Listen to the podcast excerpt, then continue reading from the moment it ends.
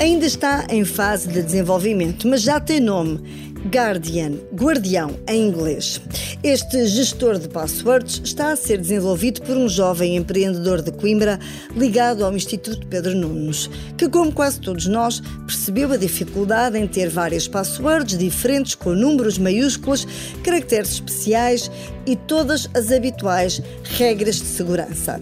A grande diferença deste gestor de palavras-passe para outros é que este funciona através de um dispositivo físico totalmente offline. O Guardian liga-se ao seu telefone, tablet ou computador por USB ou Bluetooth.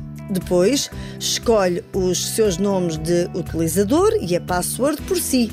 De cada vez que precisar de usar uma password, o Guardian também escreve a palavra passe por si, mesmo sem tirar o aparelho do bolso. Este gestor de palavras-passe tem um suporte onde deve ser colocado todos os dias para carregar a bateria e tem memória interna, na qual as passwords ficam registadas.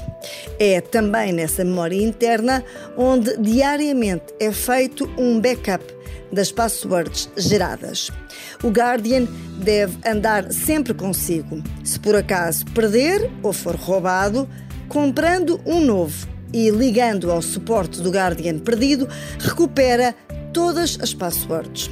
E quanto ao dispositivo perdido, pode ficar descansado que fica bloqueado com os seus dados biométricos.